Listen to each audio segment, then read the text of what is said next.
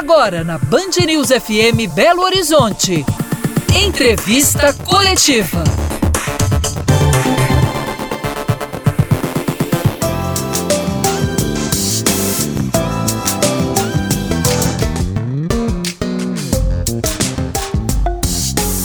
Boa noite para você. 2023 está quase aí. O ano é novo, mas ele chega com muitos assuntos que estão na pauta do nosso estado há mais tempo e que aguardam um desfecho. Por exemplo, os acordos relacionados às tragédias da mineração, o regime de recuperação fiscal, democracia e a mudança de poder temas fundamentais que têm atuação do Ministério Público de Minas Gerais e também do seu chefe, que foi reconduzido recentemente para um novo mandato. E a gente recebe hoje aqui na entrevista coletiva Jarbas Soares Júnior, que é o nosso convidado. E doutor Jarbas, bem-vindo, boa noite. Boa noite, Lucas. Boa noite, Orion. Boa noite a todos. Uh, também aqui presente com a gente o nosso comentarista de política, o Orion Teixeira. Tudo bem, Orion? Bem-vindo. Boa noite, Lucas, Murilo, doutor Jarbas, prazer a todos.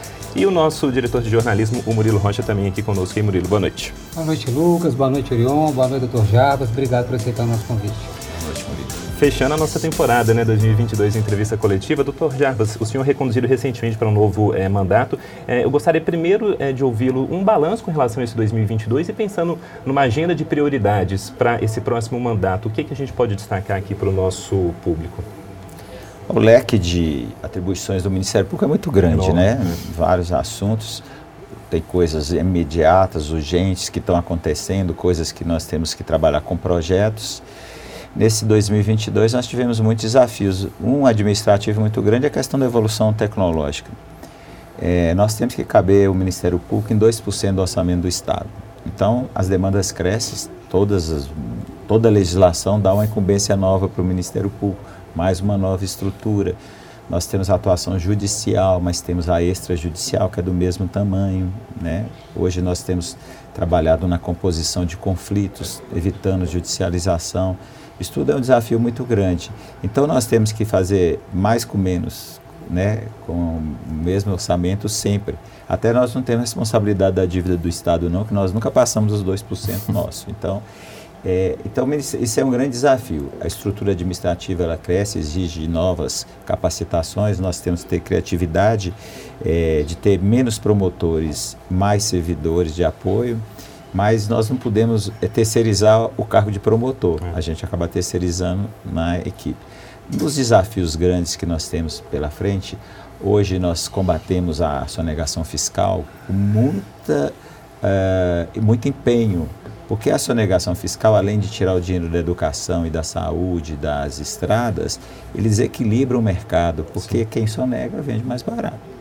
É, de outro lado, nós temos que combater o crime organizado. Os crimes de homicídio hoje, a maioria está ligada a crime organizado, e não mais aquele crime que o cara matou de, de briga de terra, é, marido e mulher. Aquele passional. Tá mais, o passional hoje está mais relacionado ao crime organizado, que é outra frente muito forte do trabalho do Ministério Público.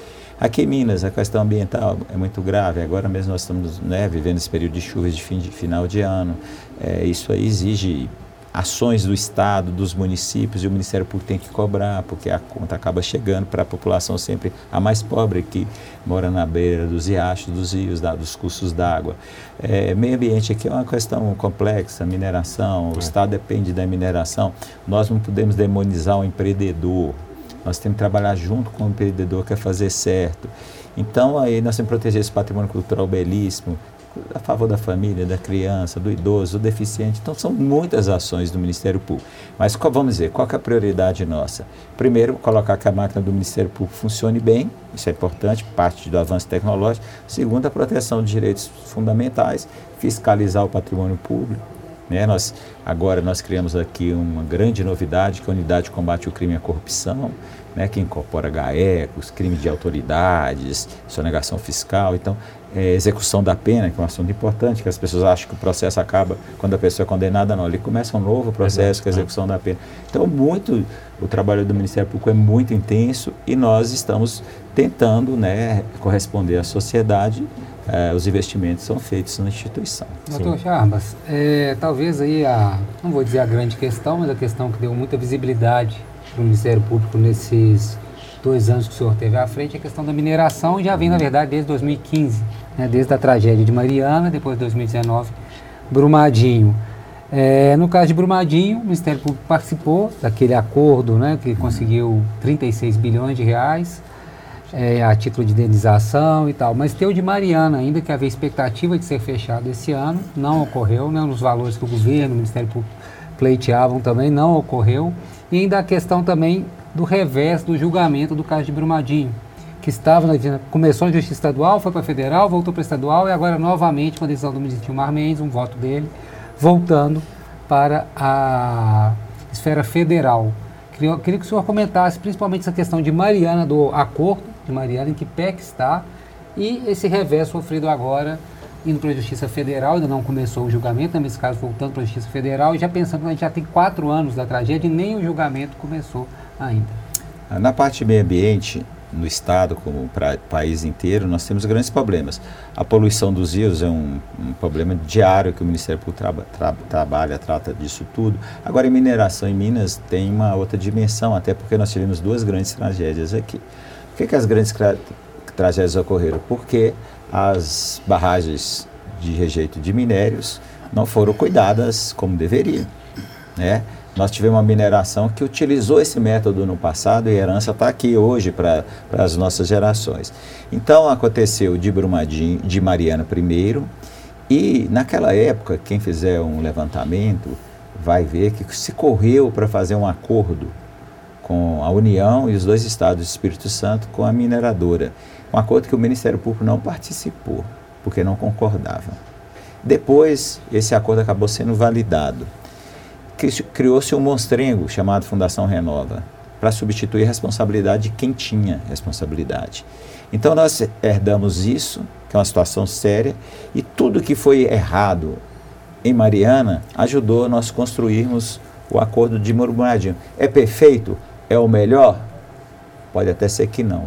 Mas qualquer outra solução, uma decisão judicial, talvez o Supremo Tribunal daqui 15, 20 anos. E naquela época, na véspera da assinatura, nós passamos um, um, um final de semana com dor na consciência. Nós tínhamos duas opções, fazer ou não fazer. Não tinha mais. Então nós achamos que o acordo contempla o meio ambiente, o, os danos econômicos gerados para o Estado, a parte dos atingidos que, que se diz efeito aos danos coletivos e também os danos ambientais. Foi um acordo possível de 37 bilhões e 700 milhões de reais. Esse acordo está sendo executado, começam a chegar, né? Porque o mais difícil não é o acordo, agora é execução do acordo. Eu sempre falei com os atingidos quando nos procuravam, a, a última reunião mais mais significativa, eu disse a eles: vocês têm que ter um olhar generoso para o acordo. É o que a gente tem. Porque a outra solução era executar uma decisão judicial que poderia ser até um valor menos e menos obrigações, daqui 15, 20 anos, pelo um julgado do Supremo. Esse acordo de, Mari, de Brumadinho nos, está ajudando agora fazermos a repactuação de Mariana. Mariana. Nós temos a preocupação número um: atingidos, atingidos, atingidos. Se nós não resolvermos a questão dos atingidos que ficaram à, mercê praticamente no, no acordo anterior, esse acordo nunca vai ser bom para a empresa, nunca vai ser bom para o Estado, nunca vai ser bom para o Ministério Público, nem para a Defensoria Pública. Hoje, ninguém está satisfeito com o velho acordo.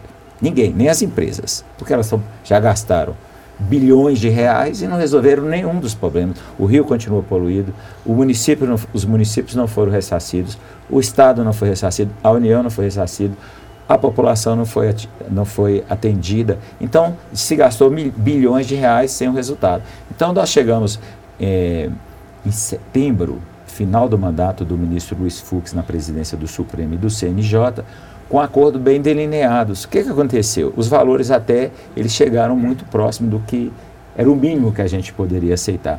Mas o que, que aconteceu? As empresas jogaram muitas obrigações para o fim daqui 15, 14, 15, 16, 17, 18 anos. E chegou uma hora que não ia mais para lugar nenhum, não avançou. E ele se parou. Depois disso, para nossa surpresa, as próprias empresas procuraram conversar agora conosco. O acordo está muito bem encaminhado.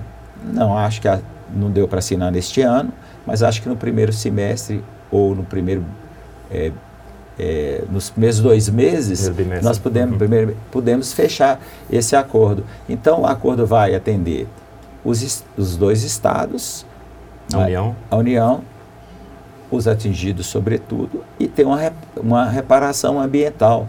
Porque o problema de, de, ambiental. Ele põe fim à Fundação Renova, né? Ou não? É, a Fundação Renova tem algumas obrigações que ela, ela, ela, ela tem que concluir. Ela não deveria ter sido criada, agora ela tem que concluir.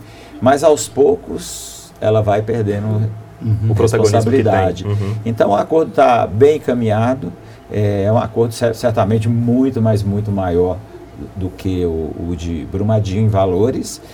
Qual é a diferença de um para o outro? Um aqui teve 272 vítimas. Né? 300, 272 vítimas. O outro teve um desastre ambiental 19. que foi parar em Abrolhos. Uhum. Sim. Então, envolveu vários estados. Né? Vários estados. Então, assim, o Rio, o Rio Doce está morto. Né? Tem um, uma quantidade de minérios lá, a, a, as perícias foram realizadas. Agora, para as empresas, é muito bom que elas resolvam esse problema, porque senão fica uma ferida, ferida aberta. São as duas maiores empresas do mundo, praticamente, né? Então elas têm que resolver isso. Eles têm problema de bolsa. O acordo, eles conseguem pagar. E o que nós estamos pedindo é o hoje, aliás, o ontem, os seis anos que nós já perdemos do momento que teve a tragédia para agora. Falar em ferida aberta, então essa outra questão que o Murilo colocou, Brumadinho, apesar do acordo exitoso, agora na área criminal está dando um, um reverso aí em que o STF mudou o voto, um, um ou dois ministros ali mudaram o voto e estão transferindo o caso para, da Justiça Estadual para a Justiça Federal. É um descaso para o sistema estadual de Minas, de, é, de Justiça Estadual e também um, um incentivo à impunidade? Não, nós confiamos também muito na Justiça Federal. Né? Os juízes federais são altamente capacitados. Inclusive, eles estão aqui agora em Belo Horizonte, né? É, agora tem o TRF aqui, quer dizer, se eventualmente o processo for transferido para a Justiça Federal, é, os recursos vão ser julgados pelo TRF do Estado de Minas. Uhum. Mas o que, que acontece? A defesa tentou no Tribunal de Justiça é, deslocar o crime para a Justiça Federal. Depois, não teve isso no Tribunal de Justiça, que manteve a competência da Justiça de Brumadinho. Depois foi a OSTJ com habeas corpus e conseguiu lá é, deslocar. O argumento da defesa é que a denúncia está embutida crimes federais que não foram é, denunciados pelo Ministério Público. Numa linguagem mais comum, nós entendemos que aqueles fatos que eles entendem que a defesa Veja bem, a defesa entende apontando que, mais crime. apontando que é crime, nós, nós entendemos que são meios. Eles não tinham objetivos de, de cometer aqueles crimes. Foi, foram meios, instrumentos, mas os crimes mesmos, os complexos, são os ambientais e os contra a vida. Nós recorremos para o Supremo, o ministro Edson Fachin deu uma cautelar, mantendo na Justiça Estadual. Nesse tempo todo, o processo está parado na Justiça de Brumadinho. Agora, na sexta-feira, foi julgado no Supremo por 3 a 1 que o processo vai ser, tem que ser julgado pela Justiça Federal. Tudo bem, vamos ver que o processo vem para a Justiça Federal. Nós estamos apresentamos um requerimento para levar isso ao plenário e vamos fazer os embargos de declaração, eventual recurso, para tentar também levar para o plenário. O que, que pode acontecer, que é a anomalia do que está se criando? Isso vai para o Ministério Público Federal, que vai dizer nem apresenta, nem tem a denúncia ainda. Ele né? pode ratificar a denúncia uhum. que o Ministério Público fez, mas lá não tem os crimes federais. Emendá-la, pedir arquivamento dos crimes federais. Aí o que, que acontece? Se o Ministério Público Federal, que já manifestou junto ao STJ, dizendo que o crime não tem crime federal, que se manifestou no Supremo, dois, duas subprocuradoras gerais da República, inclusive no julgamento, que não havia crime federal. E se o Ministério Público continuar entendendo que não tem crime federal, é, como é que vai ficar? Que situação que nós vamos viver? Então, o que, que acontece? Nós estamos com as pessoas aí que perderam as famílias, os familiares, Minas Gerais sofre isso todos os dias, nós precisamos dar uma resposta. Agora, nós entendemos que a Constituição garante que o Tribunal do Júri local que vai, vai julgar esse caso. Aí a defesa fala: ah, não, mas lá eles vão ser queimados em praça pública, porque onde aconteceram os crimes. Mas a, o Código de Processo permite a figura do desaforamento. Pode ser julgado em Belo Horizonte, pode ser julgado em Montes Claros, pode ser julgado em Juiz de Fora. Então, eu não vejo esse argumento, não. O que eu acho que a defesa está fazendo o papel dela, né? a defesa tem que usar todos os instrumentos para garantir a, ao julgamento que eles entendem correto do, dos seus clientes, eu acho que ela está imputando mais crimes uhum. do que o próprio Ministério Público imputou para. Uma manobra jurídica, né? É, no caso. Uh, tem muito mais assunto para a gente conversar com o Dr. Jarbas, mas agora a entrevista coletiva faz uma pausa e volta já já.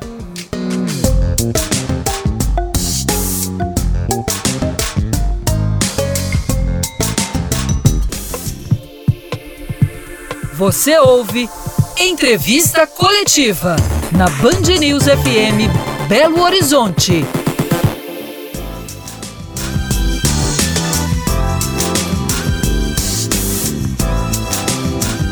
Volta com a entrevista coletiva que hoje recebe o Procurador-Geral do Ministério Público de Minas Gerais, Jarbas Soares Júnior. Doutor Jarbas, eu queria falar um pouquinho sobre democracia, que agora a gente está entrando nesse 2023 ah, com um, gover um, governo federal é, novo e um 2022 saindo de um 2022 que foi muito tumultuado nesse campo da, da política, não é?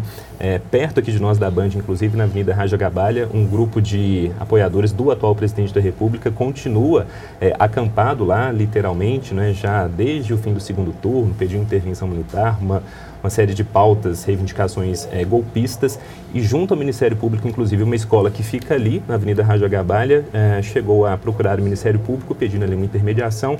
Me lembro que o inquérito chegou a ser aberto no âmbito do MP. Eu queria saber se tem alguma atualização sobre esse caso e ouvi-lo também é, sobre esse movimento de, de brasileiros bolsonaristas que continuam acampados na porta de quartéis, inclusive aqui na nossa capital. Olha, eu particularmente acho que a, é livre manifestação de pensamento, por mais que eu discorde de quem peça intervenção militar. Eu acho que a democracia tem que ser, resolver os problemas da democracia, ela mesma, e não intervenção militar. Mas as pessoas podem se manifestar livremente o pensamento, acho até algumas medidas estão sendo tomadas pelo judiciário equivocadas, a forma e também até o mérito. Mas é, nós vivemos uma democracia, nós temos que resolver os problemas da democracia. Essas manifestações, elas não podem prejudicar a cidade. A realidade é essa. Como tem sido, é, né? Tem sido. Nem então, a democracia. É, e, é, a dem e nem a democracia. Eu acho até que não abala a democracia, não, porque a democracia do brasileiro é sólida, demonstrou a Justiça Eleitoral fez um processo exemplar, né? Foram eleitos pessoas de campos opostos, né? Muitos, né? E, e a, a diferença é, pode ser de 20 milhões ou 1% ou 2%, mas é a maioria. É a bendita democracia da maioria. Tem que ter um sistema, e o sistema é no voto. Hum. Então, sim, pode não concordar com a volta do PT, do presidente Lula, pode discordar de tudo. Agora tem que respeitar o resultado, é. como se foi respeitado quando o presidente Bolsonaro ganhou e será respeitado daqui quatro anos. Então, quem apostou em golpe, quem apostou é, em fraudes e não comprovou, é, tá vendo que dia primeiro o presidente da República vai tomar posse e o Brasil então, vai Não há riscos, então, de uma intervenção militar. Ah. As Forças Armadas não estão, assim, é, impulsionadas, incentivadas esse tipo de reação, não? Eu acho que, na verdade, as Forças Armadas precisam de paz para cumprir o papel dela. É, essa, essa pressão que fazem as Forças Armadas é muito ruim para as Forças Armadas, que está se criando uma expectativa que não vai consolidar. Né? As Forças Armadas são as garantidoras da democracia. Elas não podem ser contra a democracia.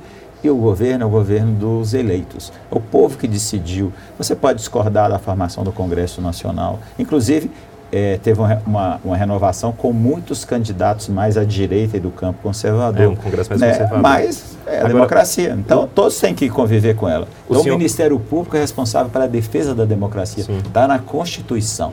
Nós defendemos o livre pensamento, a livre manifestação, mas também o direito de todos. A... Agora, o senhor começou a falar, é claro, é um o senhor entende que é um grupo que não é, traz riscos à democracia, também entendo que não, por ser um grupo muito pequeno, mas é um grupo que tem atrapalhado a vida da cidade, por exemplo, atrapalhado quem precisa chegar no Hospital Madre Teresa, talvez até ir trabalhar lá no Ministério Público para descer a Avenida Raja Gabay. Eu, no meu caso. Pois é. E aí, o que fazer com, com essas pessoas? Olha, eu não, tô, eu não tive informações que eu assumi, viajei, voltei, então assim, ent, o, a, o, o, Ministério Público entrou em recesso na sexta-feira, como o Poder Judiciário, eu não tive informações sobre isso. A minha esperança é que a, a, essa essa manifestação em frente ao, Exército, ela, ela se dissolva é, mais rapidamente por si mesma. Eu acho que ficaria até satisfeito que se as pessoas estivessem na Praça da Liberdade defendendo a democracia, né, contra até o governo eleito, mas na Praça da Liberdade, agora em frente ao Exército, realmente com todo o respeito que nós temos que ter as pessoas que pensam diferente, acho que é um equívoco completo, até porque a grande maioria quer a democracia.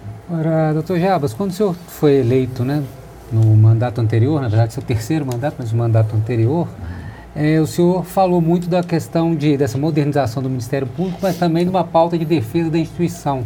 O senhor achava que a, que a instituição estava um pouco tímida na defesa ali do que é de direito da instituição. Queria saber o que o senhor conseguiu fazer nessa defesa, né, o senhor expandiu de certa forma, criou um ministério, um escritório em Brasília, por exemplo, em parceria com o Ministério Público de São Paulo, Isso. se eu não me engano. Isso, é, eu queria que o senhor falasse um pouco disso. O senhor conseguiu fazer senhor, esse fortalecimento dessa imagem e dos direitos do Ministério Público e sofreu algum tipo de resistência interna nesse processo? Eu acho que a, a nossa classe entendeu que nós não podemos ficar nas cordas.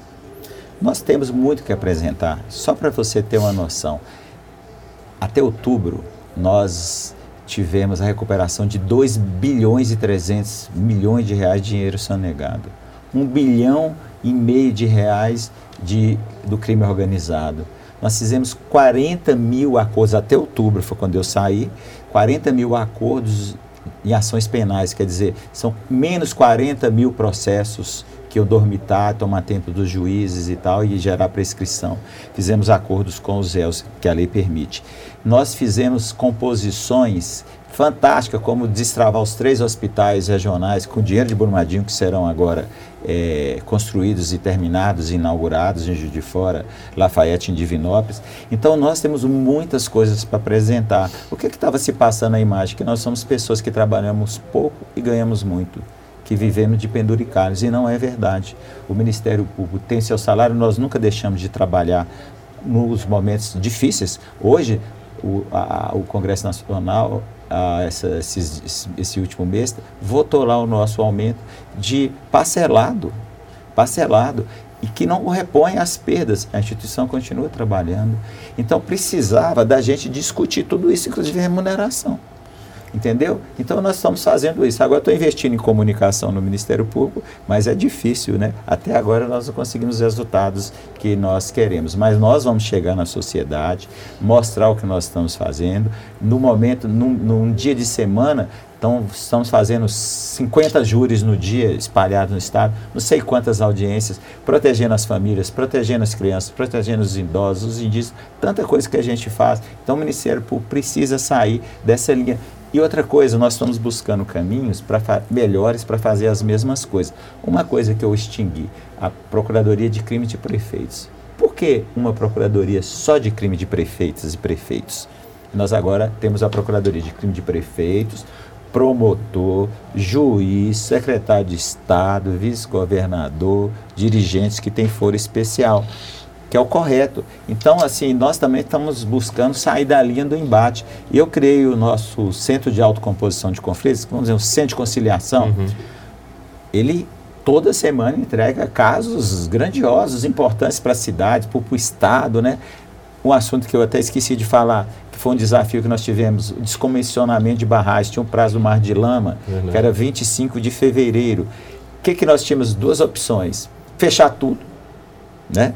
O segundo, criar alguma figura que pudesse punir quem não fez. E muitos não fizeram, não tiveram tempo de fazer, porque aquilo não é uma manobra simples de engenharia. Então eles pagaram por isso e agora estão com prazos rigorosos para descomissionar. Fizemos sem nenhuma ação.